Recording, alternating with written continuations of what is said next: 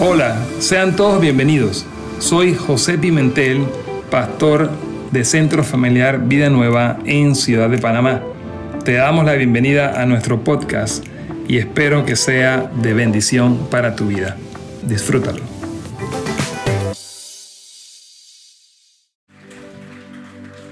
Hola familia, ¿cómo estamos? Qué rico estar de vuelta. Quédate un segundito más ahí, por favor.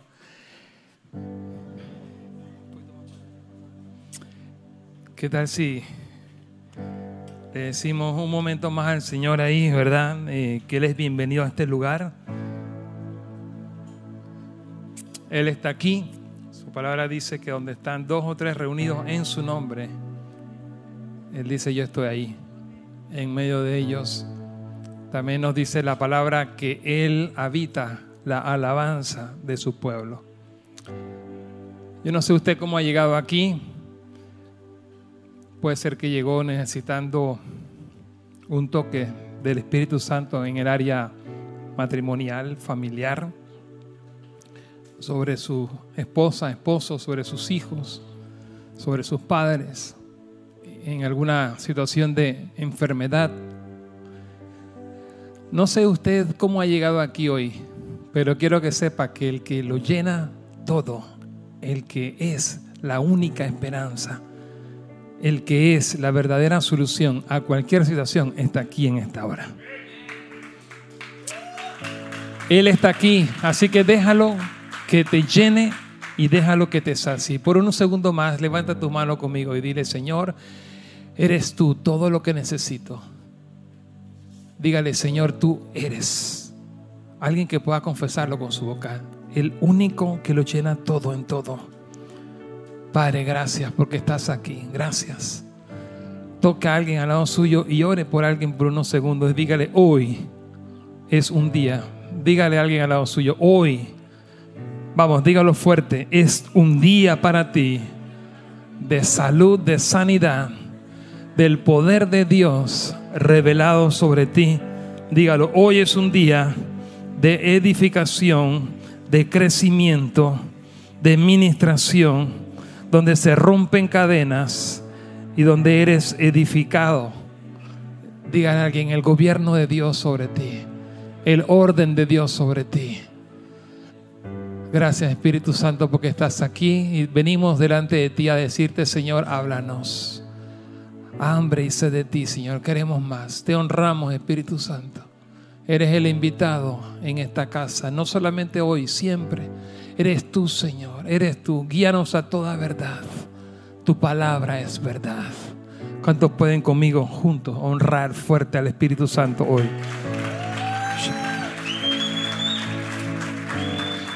Te honramos, Señor. Gracias.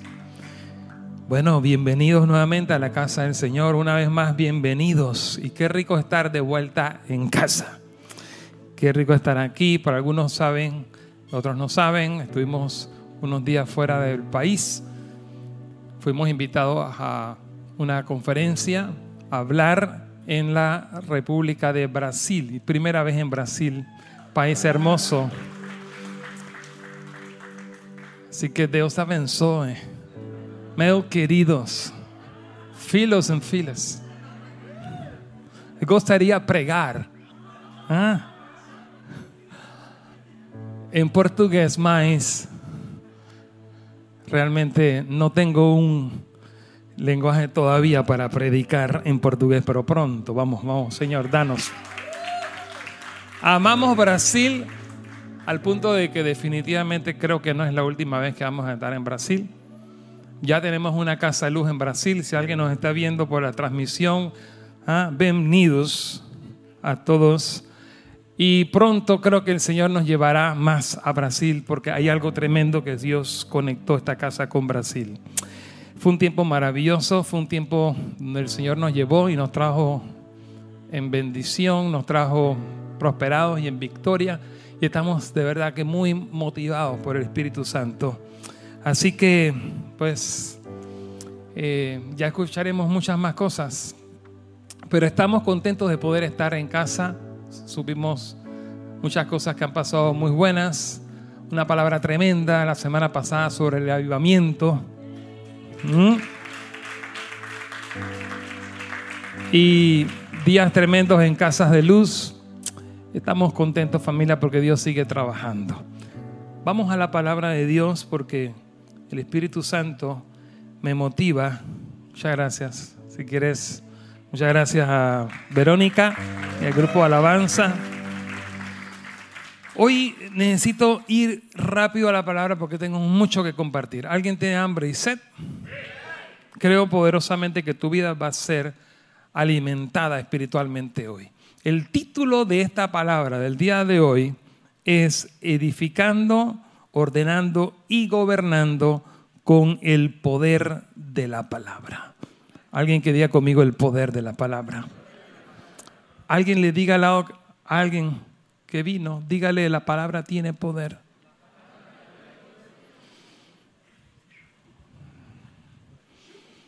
Las palabras son como bloques en una construcción o ladrillos con los cuales vamos edificando de una manera intencional. En el diseño de Dios, Dios quiso eh, usar la palabra el lenguaje, la comunicación para edificar, ordenar y llevarnos a gobernar. Desde el principio tenemos un Dios que se comunicó. Tenemos un Dios que fue el que tomó la iniciativa y nos creó. Fuimos un Dios que tomó la iniciativa y se comunicó. ¿Qué es lo que vemos durante los primeros capítulos de la Biblia en el relato del Génesis. ¿Qué es lo que vemos cuando Dios hace al hombre, cuando Dios hace a la mujer? Vemos que lo que reinaba era, diga conmigo, la comunicación. Dios hablaba cara a cara con el hombre. Dios se comunicaba, Dios expresaba, Dios manifestaba lo que había en él. Dios derramaba, vertía su esencia a través de la comunicación. Mire a alguien al lado suyo y dígale, Dios habla hoy. Dios sigue hablando hoy. En esta palabra pretendo que podamos ver el poder de la palabra para edificar, ordenar y gobernar. Y pretendo que podamos ver el, el, el, poder y, la manera como Dios diseñó desde el principio que tú y yo fuéramos actores, actores, actores de nuestra película. Tú estás construyendo algo, porque hay un gran poder en tu ser interior que se manifiesta por tu boca, que se llama el speech, el lenguaje, la palabra. Dígale a alguien al lado suyo, la palabra tiene poder. Vamos, díganselo más fuerte, la palabra tiene poder. Dígalo más fuerte a otra persona, dígale, la palabra tiene poder. Ahora, la palabra tiene poder y vamos a ver hoy que tiene poder tanto para construir como para destruir. Nuevamente, Génesis, con su palabra ¿Qué leemos en Génesis 1? Dice que Dios hizo en seis días el universo. Dios hizo la tierra. ¿Lo hizo cómo? Con su palabra. Con su palabra Dios hizo el universo y creó al mundo. Día 1 dice, y Dios dijo, hágase. Día 2 dice, y Dios dijo, hágase se ha hecho. Dios habló y luego existió. El poder de lo espiritual lo hemos manifestado desde la creación cuando Dios nos comunicó su mensaje. Dios nos comunicó su plan para la humanidad. Por eso, entendiendo que la palabra tiene poder, familia, entendiendo que la palabra y el mensaje que viene con la palabra nos habla con una intención. Cada palabra en un idioma coherente, por ponerlo de esa manera, tiene un significado. Cada palabra tiene una intención. Cada palabra tiene un propósito. Piensen en eso un momento. Cuando usted habla, usted habla con un deseo, usted habla con una intención, usted habla con un propósito. Hola. Cuando usted tiene hambre, ¿usted qué dice? Tengo sueño. Cuando usted tiene hambre, ¿usted qué dice? Manifiesta un deseo, una intención, una necesidad. Tengo hambre. Tengo sed. La Biblia es la recopilación de la palabra enviada por Dios en su amor, su amor perfecto, su amor ágape. En la Biblia vemos la recopilación de el deseo de Dios, la intención de Dios, reflejado a través de un periodo de 1600 años donde Dios inspiró, le habló a este y lo llevó a escribir nada más y nada menos que lo que está en el corazón de Dios. es un mensaje único que a través de esos años se fue tejiendo, se fue perfeccionando, pero que fue el mismo desde el inicio. Dios manifestando su amor hacia la humanidad, comunicándole al hombre quién era Él, un Dios que siempre quiere los finales felices. Nuestro Dios y mi Dios, el Dios de la Biblia, el Dios de Abraham, Isaac y Jacob, el Dios que predicamos aquí, el Padre bueno el verbo que se hizo carne, el Hijo y el Espíritu Santo, ese Dios trino, ese Dios manifestado, ese Dios que envió a su Hijo, que él mismo vino y murió y resucitó, es un Dios que vino con poder. ¿Y sabe dónde está el poder? El poder está en su palabra. Alguien que exalte hoy a Dios, a un Dios que es bueno, a un Dios que es salvación, a un Dios que manifestó su poder a través de su palabra. Por eso no podemos hablar de cristianismo, no podemos hablar de la fe, no podemos hablar de lo que Él ha hecho, de lo que Él está haciendo y de, lo que Él hará sin irnos a su palabra, sin irnos a la Biblia. La Biblia. Estoy leyéndome un libro que tiene este título, La Biblia, el libro que Dios, que dio forma al mundo. Hoy no te pretendo hablar de eso, apenas voy por el primer capítulo, pero un libro que me está volando la cabeza.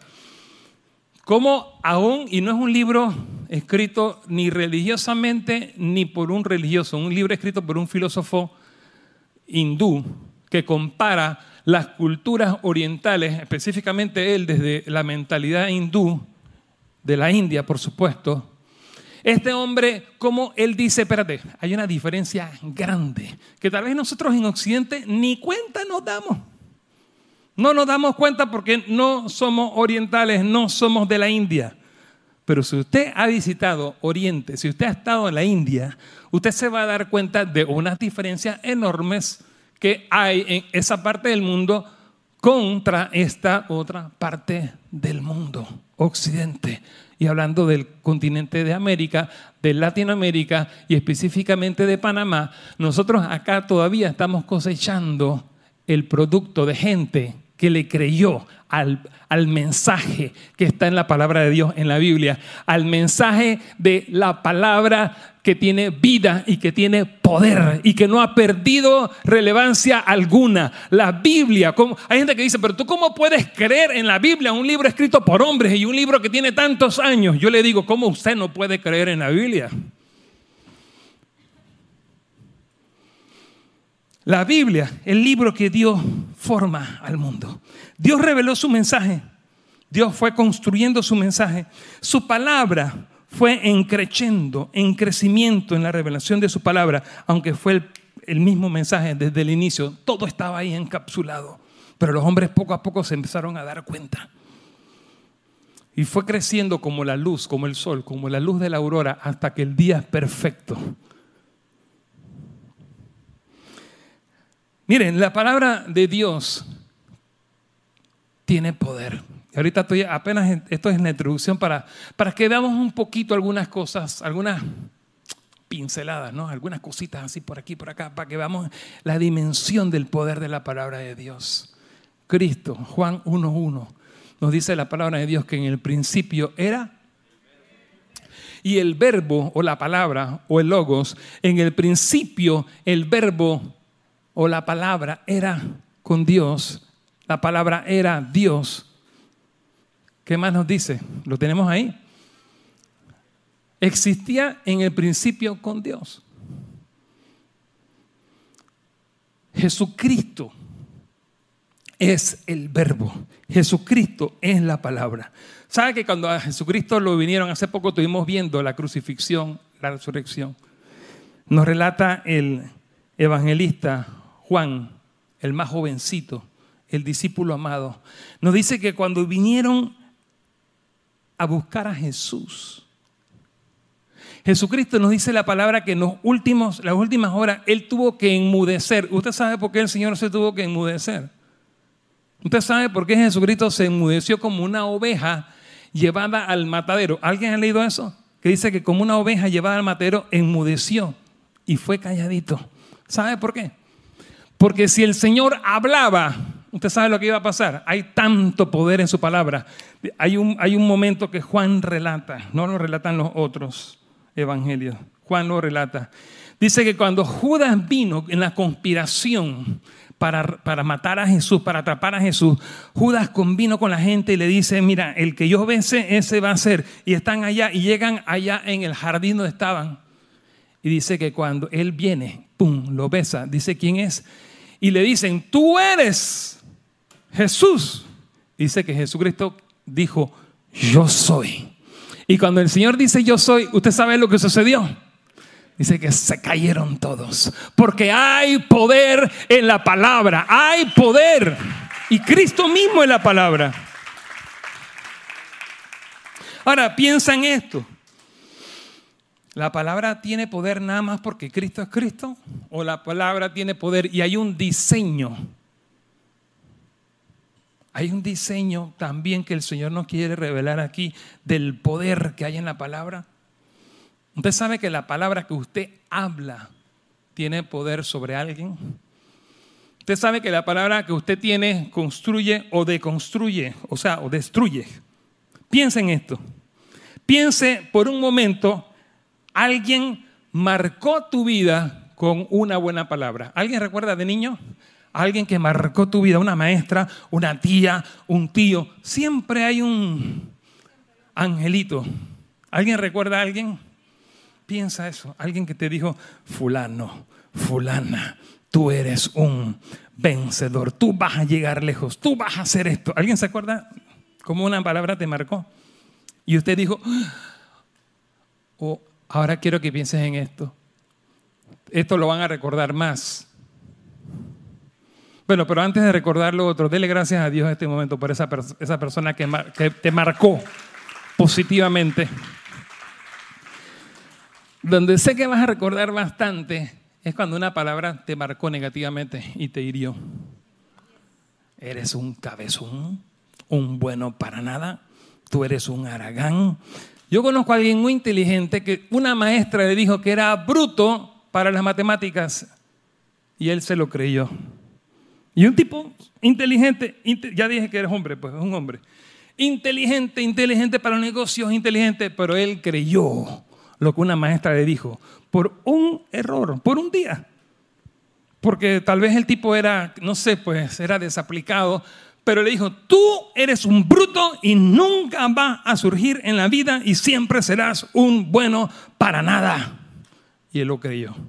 ¿Alguien recuerda a alguien que te marcó negativamente con una palabra?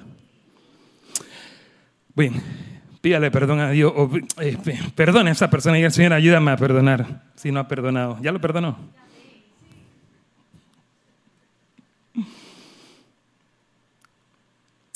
¿Cómo has tú influenciado con tu palabra? ¿O positivo o negativamente? ¿Alguien recuerda la torre de Babel? Dicen que la torre de Babel, en el momento eh, de Génesis, ahí capítulo 7, 8, 9, después del diluvio, dice que los hombres, Dios había dado una instrucción y la instrucción la vemos en Génesis 1, donde dice, llenen la tierra, poblen la tierra, sometan la tierra, enseñoreen sobre la tierra, multiplíquense. ¿Alguien recuerda eso? Si no, esa es la instrucción prácticamente. Pero ¿en qué hizo el hombre? Dice que se levantó este descendiente de Caín y empieza, Ninrob, empieza ahí con un par de gente, empiezan a construir una ciudad, empiezan a construir una torre y ellos se pusieron de acuerdo porque tenían un solo lenguaje, hablaban lo mismo, diga conmigo, hablaban lo mismo. Diga conmigo, las palabras construyen. Dígalo más fuerte, la palabra construye. Pregúntele a alguien al lado suyo, ¿qué estás construyendo con tu palabra? Aquí la población de Babel estaba construyendo algo que irritó a Dios, algo que desagradó a Dios. ¿Y sabe por qué desagradó a Dios? Porque estaban construyendo fuera de la voluntad de Dios. Estaban construyendo, en otras palabras, algo que Dios no había dicho, o algo todavía peor, lo podemos ver así porque fue así, algo que iba en contra de Dios. ¿Qué estás construyendo tú? ¿A favor de la voluntad de Dios o estás construyendo en contra de la voluntad de Dios? ¿Qué hizo Dios? Tal vez usted sabe la historia, tal vez no, se la digo rapidito. Dios eh, permitió que ellos cosecharan el fruto de ir en contra de la voluntad de Dios y es que vino confusión.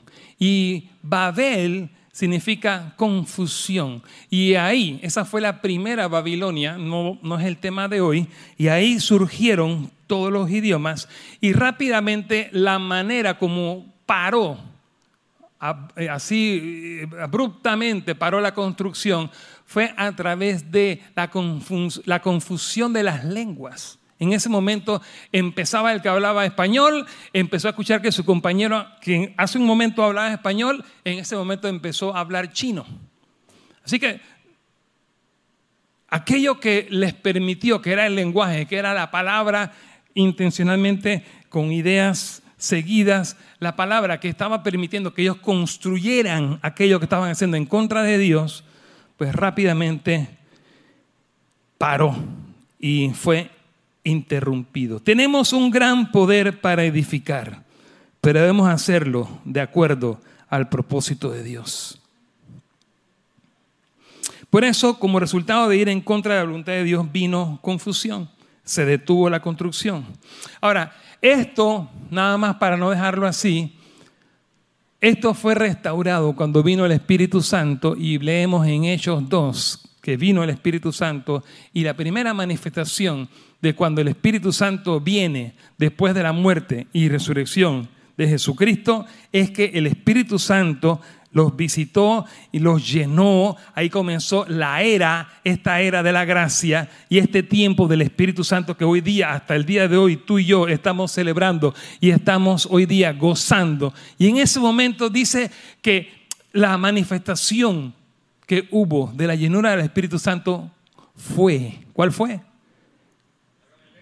que todos fueron llenos y hablaron en otras lenguas. Y en ese momento, a pesar de que parecía, tal vez a la luz de, algunos, que había confusión porque estaban hablando en diferentes lenguas, mucha de la gente que no habían que, que, estaban por ahí, que no se habían ido de Jerusalén, empezaron a entender porque hablaban en sus propios idiomas.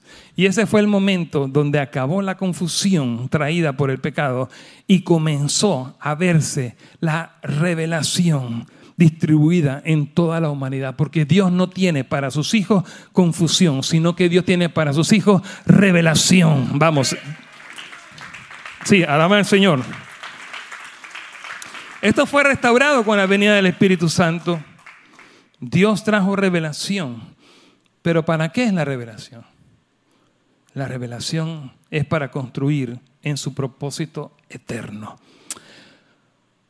¿Qué tal si oras por alguien al lado tuyo por un segundo? Dile, Espíritu Santo, ore uno por otro un momento. Dígale, Espíritu Santo, gracias. Gracias porque eres Dios de revelación y no de confusión. Yo te pido, Señor, por esta persona, yo te pido, Señor, que tú traigas revelación para que esta persona pueda construir de acuerdo a tu propósito. Amén. Tengo cuatro puntos para ti y acabé mi introducción muy breve. primer punto, Cristo Jesús es el verbo, es la palabra. Juan 1.1 dice que Él es la palabra. Diga conmigo, por favor, Cristo es la palabra.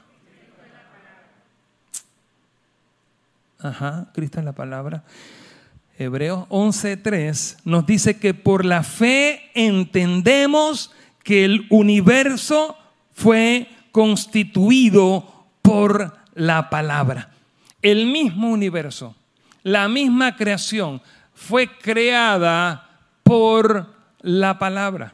Dios dijo, hágase la luz y fue hecha la luz. Pero Él mismo lo hizo. No sé si alguien lo puede ver. Él lo hizo, pero Él lo hizo en Él. El verbo, la palabra, el logos, también nos dice la palabra de Dios que es la piedra angular. Si usted ha visto alguna imagen eh, de la antigüedad, usted puede ver los arcos del tiempo romano. En los arcos romanos que tenían esta forma, por supuesto, como una U invertida, se encontraba una piedra. No sé si tenemos esa imagen por ahí. La piedra angular es la piedra que estaba arriba del arco.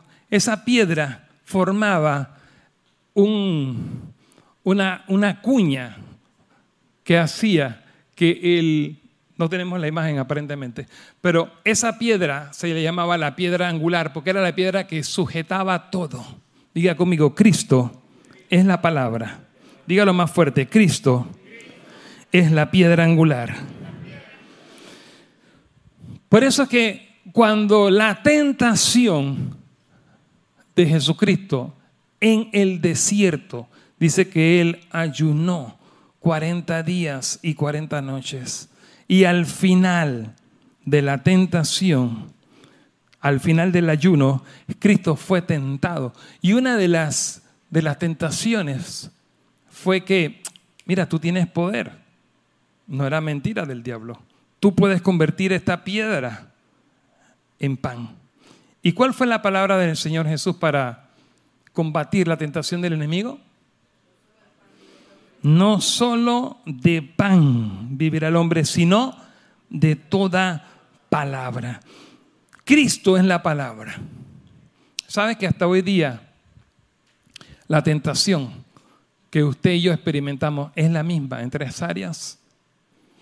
Por eso, esto que te estoy compartiendo hoy eh, es clave, uno, para entender la construcción a la cual Dios nos está llamando a cada día edificar, pero también para entender lo que es el trabajo del enemigo queriendo afectar que tú construyas de acuerdo al orden y la voluntad de Dios.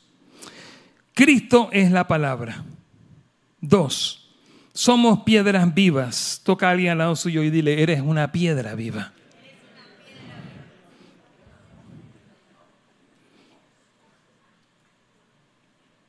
Literalmente, dice la palabra de Dios, Dios nos ve a ti y a mí como, como, como piedras que tienen vida, parte de un edificio con un diseño, con una intención, con un propósito. Dios está edificando en Él como la piedra angular, Él es la base de aquello que Él está construyendo.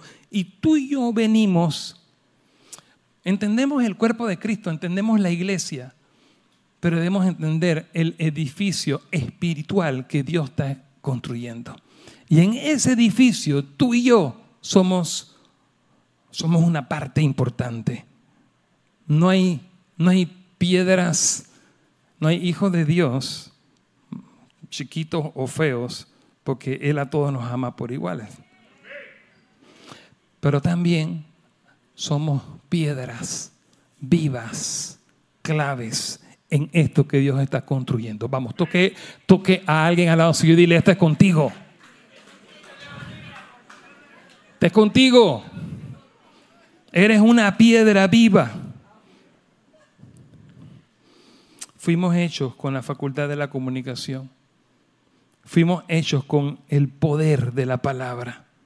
Cada palabra tiene poder, como ya veíamos en la introducción, de construir o de destruir.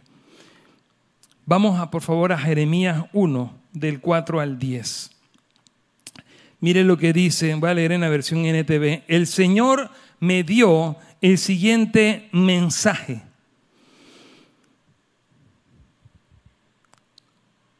Te conocía aún antes de haberte formado en el vientre de tu madre.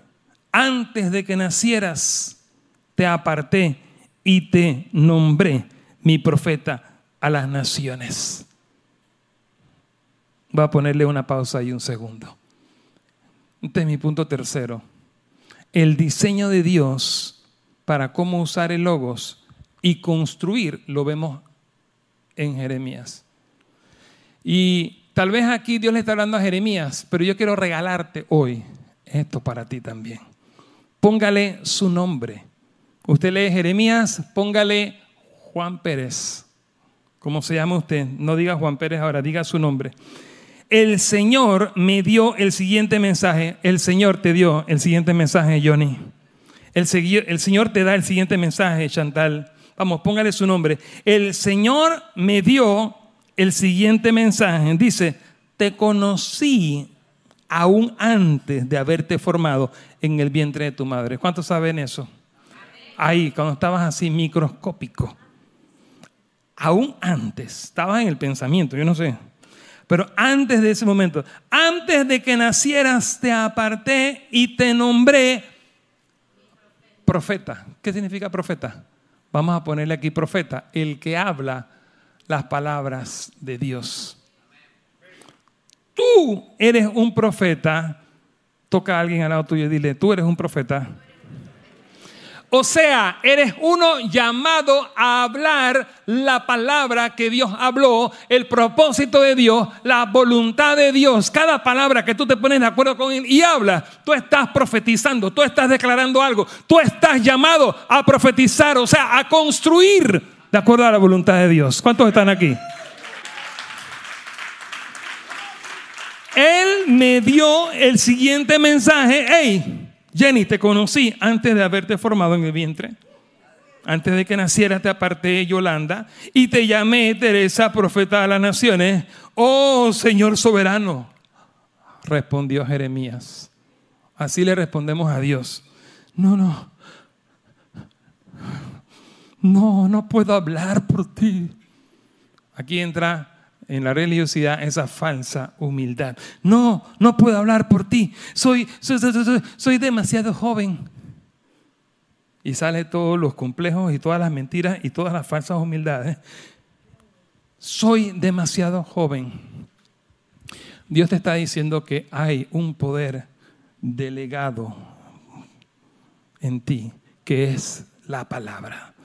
Vamos, alguien que levante su mano conmigo. Dígale, Señor, gracias porque me has dado un poder grande para construir, para edificar. Gracias, Señor, porque me has dado tu palabra. Gracias porque me has dado la manera de edificar, de ordenar y gobernar. Y es la palabra, mi palabra, conectada a tu palabra, porque no hay ninguna palabra que edifique si no está conectada a su palabra. ¿Cuántos pueden alabarlo por eso? Mm.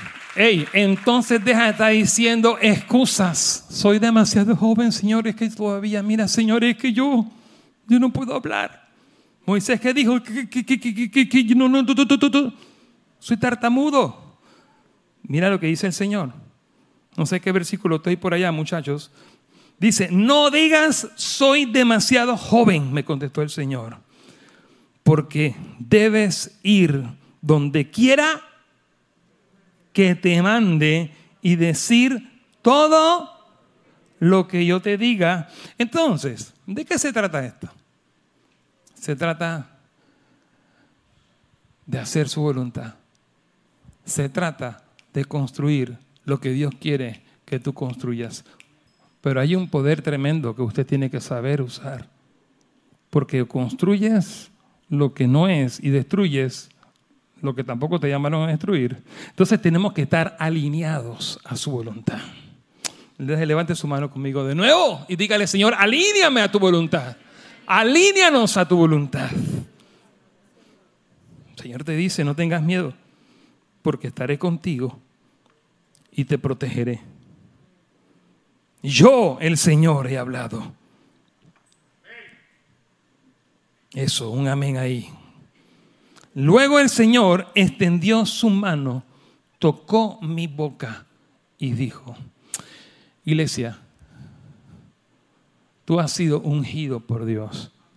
Dios ha levantado su mano, la ha extendido y te ha tocado.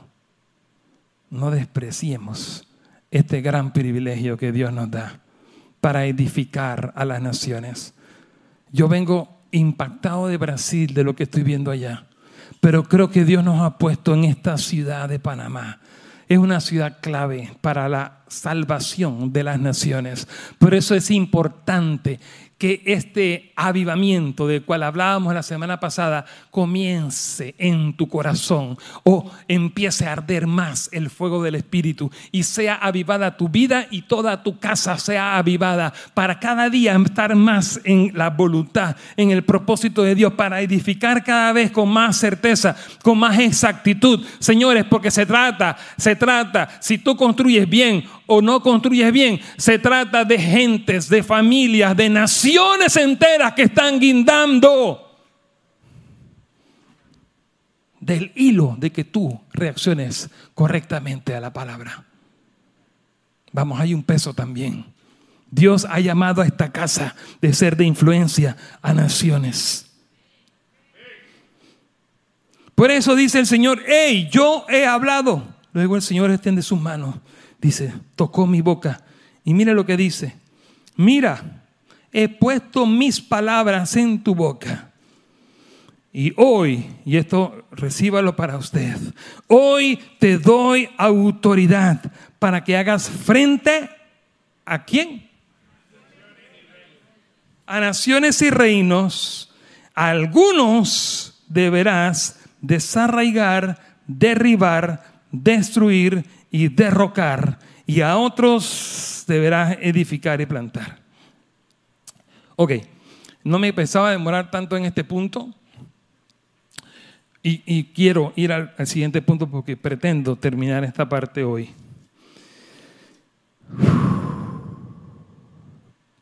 Hay cuatro verbos de destrucción. Desarraigar, diga conmigo, desarraigar, derribar, destruir y derrocar. Usted llegó a Cristo y hay una cantidad de cosas que usted ya había edificado que no estaban de acuerdo a la voluntad de Dios. Si usted ha estado en lugares donde hay, como en Brasil, favelas, hay lugares que están construidos de una manera como que no se hizo bien ese diseño, no queda otra hay, estructuras que no son salvables, que sabe que para hacerlo bien, ¿sabe qué tiene que hacer usted? Tiene que demolerlo. Entonces, usted estuvo construyendo un pocotón de tiempo, un pocotón de cosas de acuerdo a su propia voluntad. Hay, situaciones, hay, hay cosas que hay que desarraigar, derribar, destruir y derrocar. Es un asunto de gobierno, hemos venido hablando unas semanas para atrás, hablando de naturaleza y gobierno, quién te gobierna, qué te gobierna. Debemos derribar, ya, destruir y derrocar. Está apenas arrancando aquí.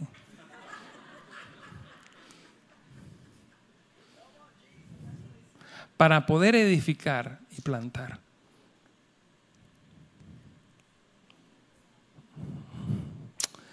Voy a avanzar un poquito y regreso a ese punto. Pero te pregunto algo. ¿Qué estoy destruyendo? Te pregunto, ¿qué estás edificando y plantando? Familia, ¿qué estás destruyendo? Cuando no estamos alineados a la voluntad de Dios, o en la medida que estamos alineados o no estamos alineados a la voluntad de Dios, tendemos a destruir lo que hay que edificar o a edificar lo que hay que destruir. Hay poder, en ti hay poder. Marcos, perdón, Mateo 12, del 31 al 34. Este es mi cuarto punto.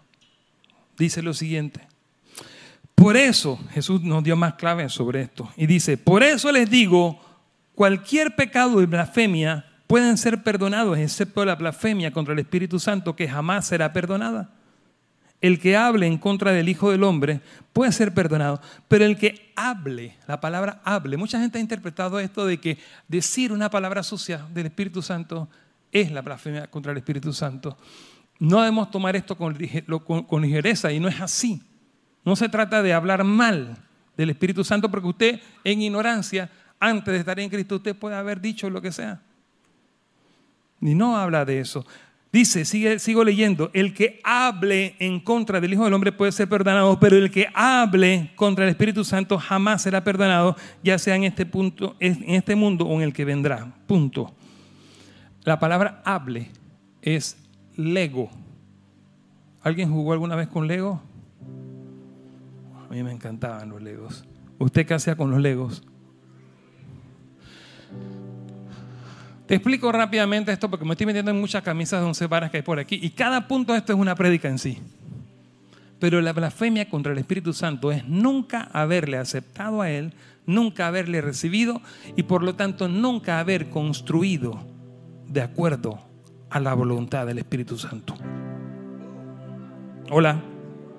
Porque el que recibe a Cristo, el que nace de nuevo, va a construir de acuerdo a la voluntad de, Cristo. No sé si alguien está aquí. Escucho muchos grillitos por ahí. Vamos, alguien que, alguien que está aquí recibiendo algo. Sigo leyendo. ¿Por qué, por, qué tomo, ¿Por qué toco este pasaje ahora? Mira lo que viene. A un árbol se le identifica por su fruto. Si el árbol es bueno, ¿Tú eres fruto? ¿Tú eres árbol frutal o eres maleza? Si el árbol es bueno, dará fruto bueno. Y si el árbol es malo, su fruto será. Mire cómo Dios le dice aquí, cómo Jesús le habla aquí a los fariseos. Camada de víboras. ¿Cómo podrán hombres malvados como ustedes hablar mal de lo que es bueno y correcto. En otra versión dice, ustedes que son malos, ¿cómo pueden tener ese lenguaje bueno? Ustedes son sepulcros blanqueados. Hablan bien, bonito, pero ustedes se aprendieron un lenguaje que no es lo que está en su corazón. En otras palabras, versículo 36 de... Me pones Mateo 12, 36, por favor, y voy a regresar un momento anterior. El 36 dice, Le digo lo siguiente, el día del juicio tendrán que dar cuenta de, de toda palabra ociosa, dice en, otro, en otra versión, de toda palabra inútil que haya dicho. ¿Qué significa esto? Cada palabra inútil, ociosa. Cada palabra cuenta. Cada palabra. Alguien por ahí dijo lo siguiente, la palabra tiene mucho aritmética. No sé si alguien lo escuchó. Divide cuando se utiliza como una navaja para herir o lesionar. Resta cuando se usa con ligereza para censurar, pero suma cuando se emplea para dialogar. Y multiplica cuando se usa con generosidad para servir.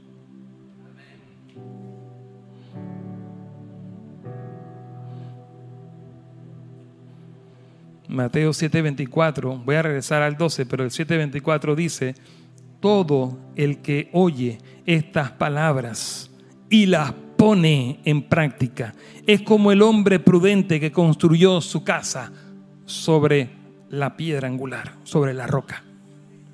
Todo el que oye estas palabras y las pone en práctica. Dígale a alguien por ahí, oír y poner en práctica. Díganselo de nuevo. Oír y poner en práctica.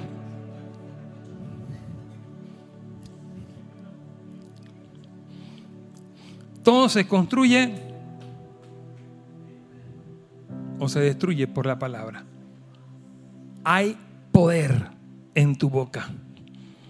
Hay poder. Si tú eres hijo o eres hija de Dios, ese poder todavía es aún mayor.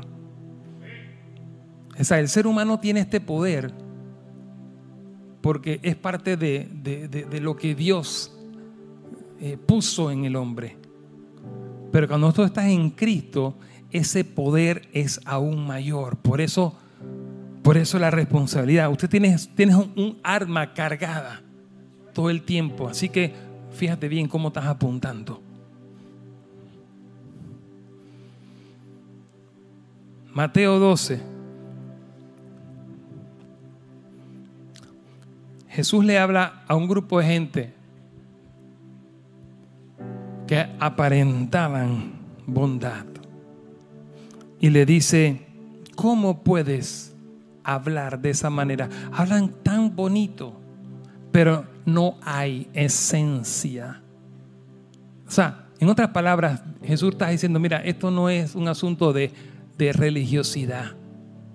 No es un asunto de, de, aparentar y de ahora me aprendo un lenguaje y cómo es la cosa y cuál es la canción y cómo es la... No, no. Para mí el versículo clave ahí está en el 36 o el 30 y... Perdón, el 34. Pues lo que está en el corazón determina lo que uno dice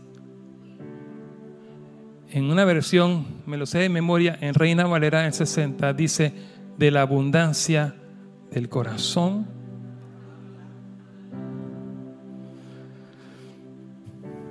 ¿Qué estás construyendo? Yo te voy a decir de qué es lo que estás construyendo. Pero primero me tienes que decir de qué te estás llenando. De la abundancia del corazón habla la boca.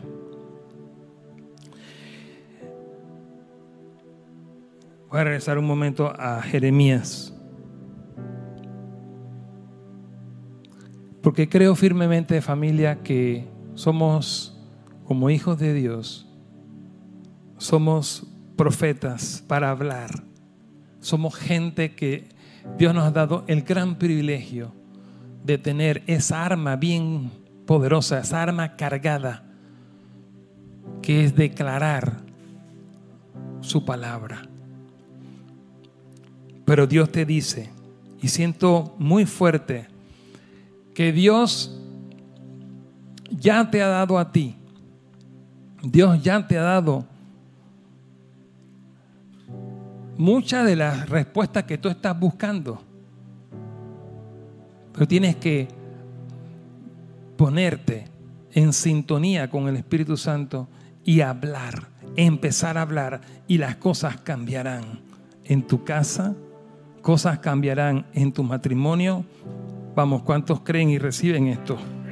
Cosas van a cambiar en tus negocios, en la salud tuya, en la salud tuya, en la salud de tus, de tus familiares cerca.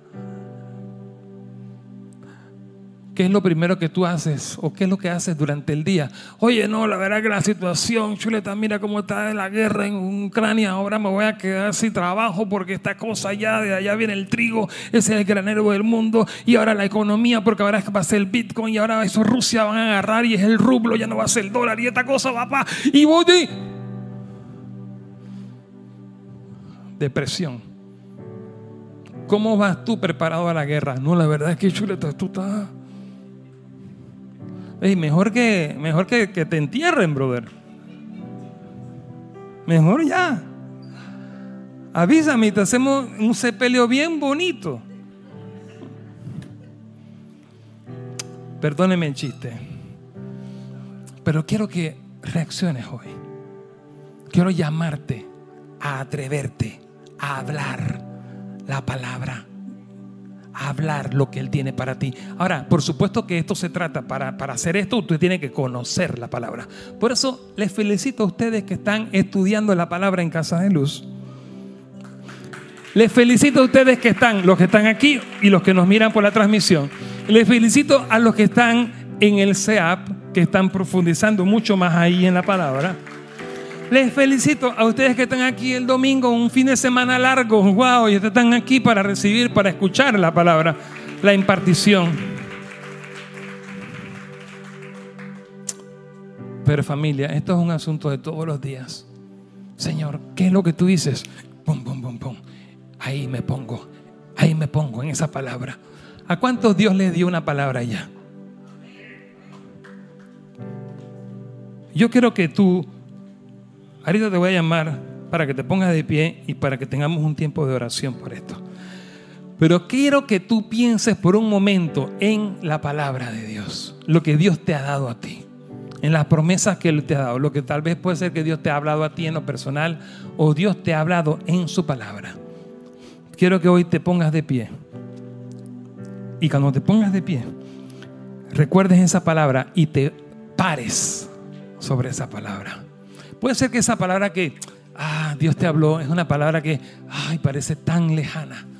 Familia, Mateo, hay tantas palabras, mejor te leo la de Jeremías 29, 11.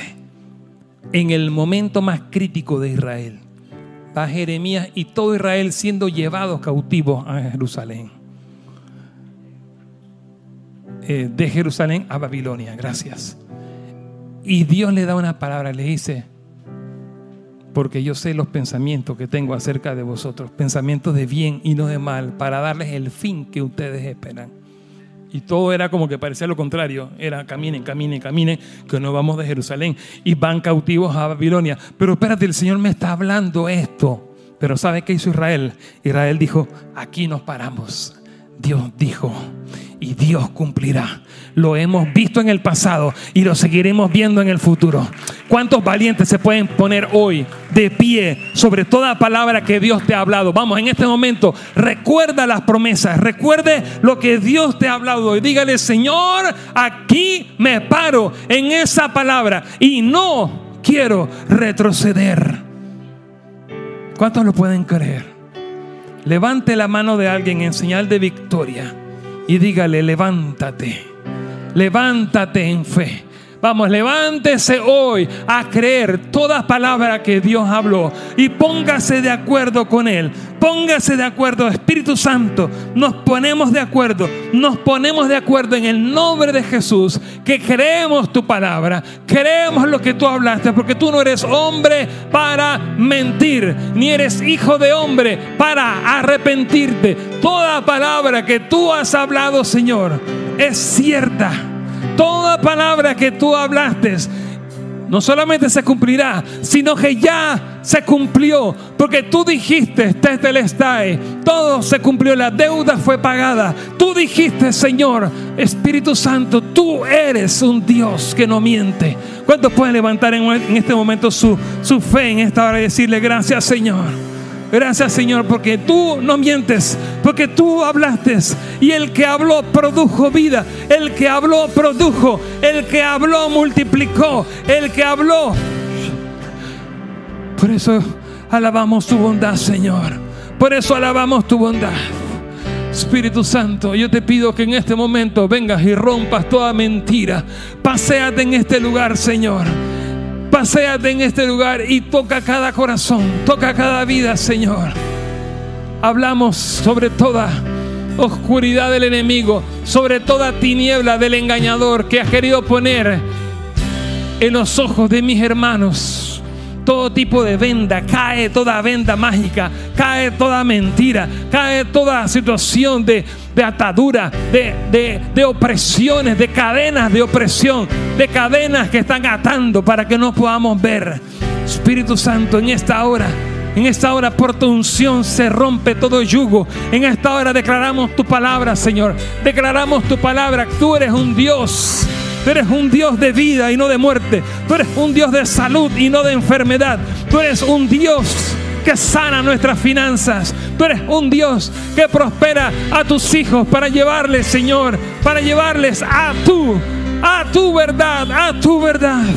Tú eres un Dios que construye Eres un Dios que viene destruyendo toda obra de Satanás. Y hace dos mil años viniste a destruir toda obra de las tinieblas. Y en esta hora nos ponemos de acuerdo, Señor, para declarar que sobre mi vida, sobre mi casa, fue destruida, es destruida toda obra de Satanás, toda obra del reino de las tinieblas. Pero en esta hora, Señor, edificamos y queremos edificar de acuerdo a tu propósito, de acuerdo a tu voluntad perfecta.